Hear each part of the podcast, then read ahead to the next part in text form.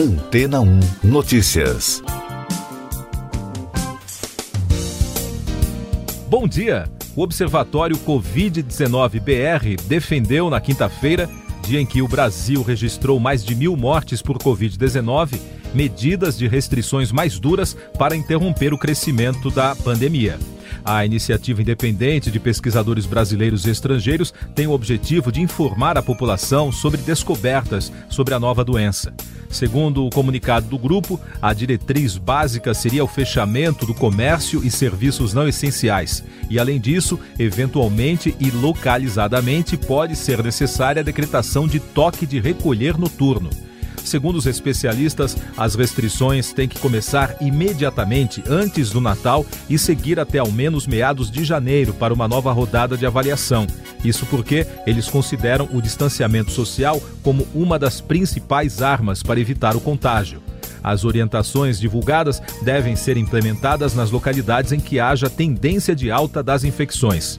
A nota do Observatório Covid-19-BR ressalta ainda que a catástrofe que se anuncia não vai se reverter de forma natural.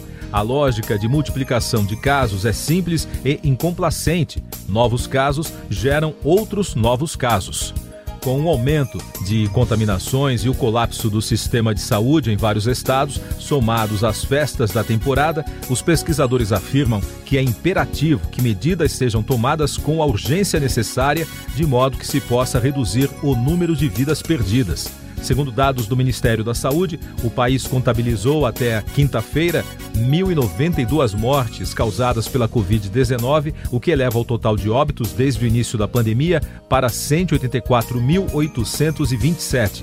Além disso, houve 69.826 diagnósticos positivos para infecção. Com isso, o Brasil chegou a 7.117.434 casos confirmados da doença. E daqui a pouco você vai ouvir no podcast Antena ou Notícias.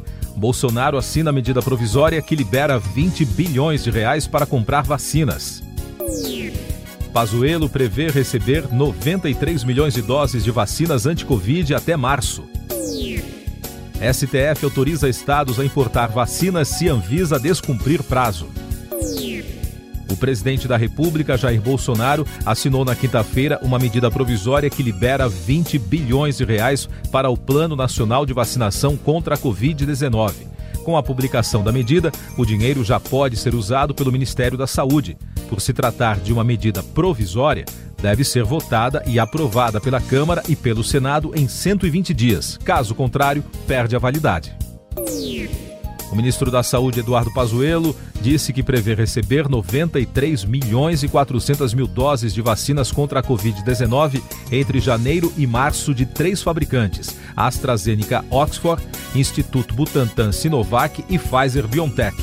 A agenda foi citada durante a fala do ministro em sessão do Senado para debater os planos de imunização no Brasil.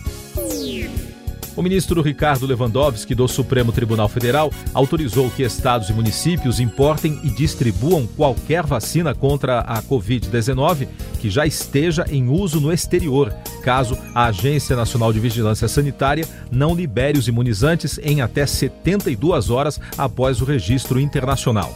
A decisão foi dada em uma ação da Ordem dos Advogados do Brasil. Em outro julgamento, os ministros do STF decidiram por 10 votos a 1 a aplicação de medidas restritivas para quem se recusar a se vacinar contra a doença, após a análise de duas ações que tratam da possibilidade de os governos federal, estaduais e municipais decidirem sobre a vacinação compulsória da população contra a Covid.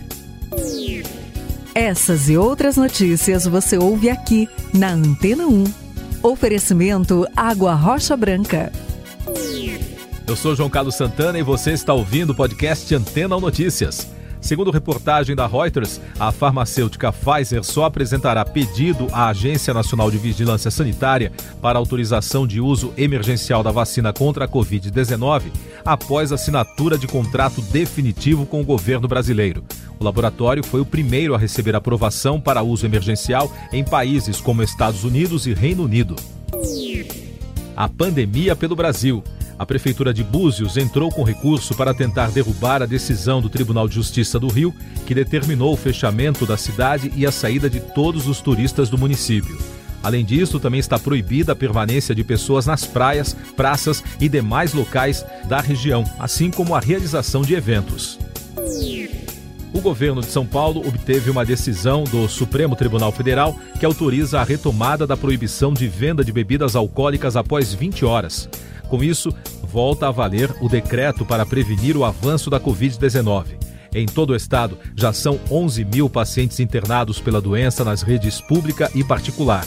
A taxa de ocupação de leitos de UTIs está acima de 60%. E o litoral paranaense atingiu 100% de ocupação nos leitos de Covid-19. Por isso, o governo estadual fez um apelo para que a população não viaje às praias nas festas de fim de ano para evitar aglomerações.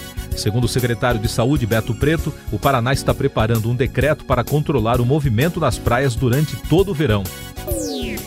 Agora as informações da área econômica no podcast Antena ou Notícias. Congresso libera créditos de 3 bilhões de reais para sete ministérios e organismos internacionais. A Câmara e o Senado aprovaram um projeto que abre 3 bilhões e 300 milhões de reais em créditos suplementares no orçamento 2020.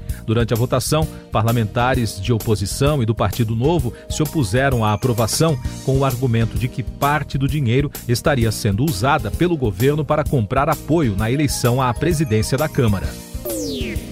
Uma pesquisa da IDC apontou que o mercado de computadores de uso pessoal continuou em alta no terceiro trimestre, um crescimento de 9,9% no número de vendas em relação ao igual período de 2019. O resultado foi puxado pelo aumento de 25,7% das vendas de notebooks, o que totalizou 1 milhão e 300 mil unidades vendidas, de acordo com a mesma base de comparação. A Mercedes-Benz anunciou o encerramento da produção de automóveis no Brasil na fábrica de Iracemápolis, no interior paulista, devido à crise econômica provocada pela pandemia de Covid-19.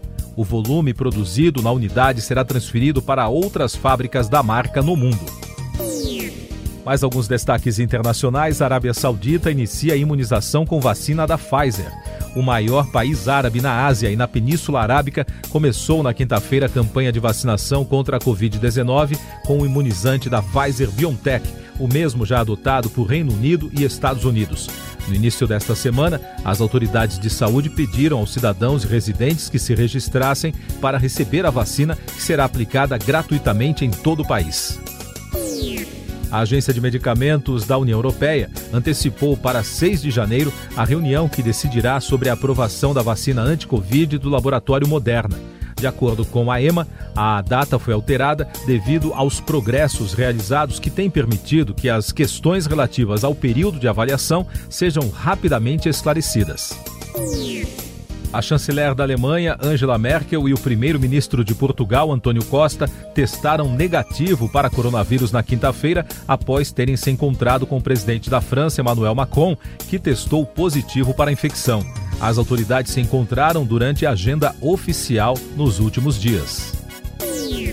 O presidente da Rússia, Vladimir Putin, afirmou que o opositor Alexei Navalny não foi envenenado pelos serviços de inteligência do governo, porque, se fosse o caso, ele estaria morto.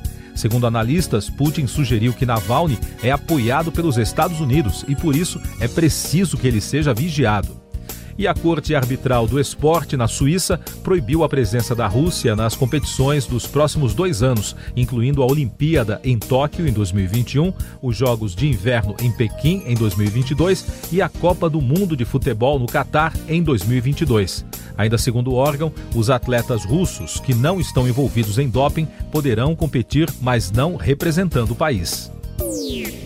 Destaques do noticiário cultural: o famoso quadro A Caipirinha da artista plástica Tarsila do Amaral foi leiloado na quinta-feira por 57 milhões e meio de reais. Segundo a Bolsa de Arte de São Paulo, o valor é um novo recorde para a arte brasileira.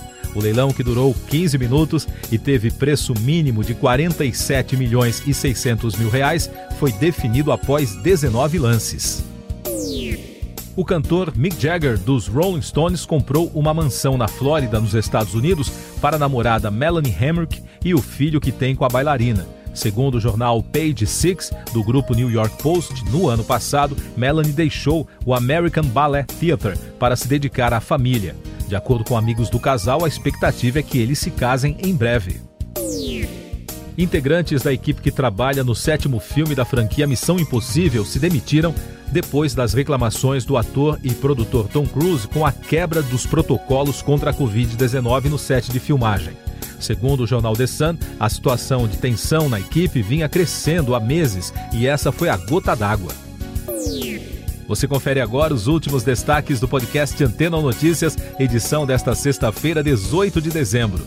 2 milhões de doses da vacina Coronavac desenvolvida e testada pelo Instituto Butantan em parceria com o laboratório chinês Sinovac chegaram nesta manhã ao Aeroporto Internacional de Guarulhos, em São Paulo. A aplicação da vacina depende do aval da Agência Nacional de Vigilância Sanitária. O imunizante está atualmente em fase 3 de testes, a última antes do pedido de registro.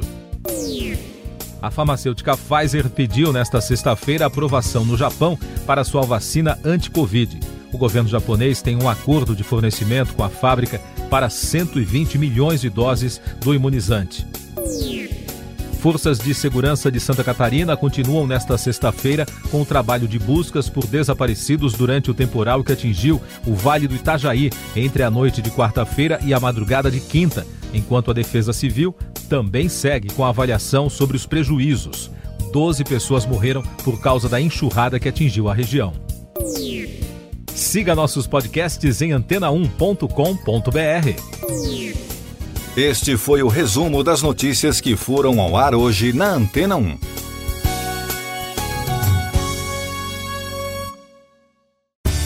Depois de tanto conteúdo legal, que tal se hidratar com água rocha branca? O consumo regular de água durante o dia traz benefícios para a saúde, como, por exemplo, manter a pele bonita e hidratada. Rocha Branca, da fonte direto para sua casa.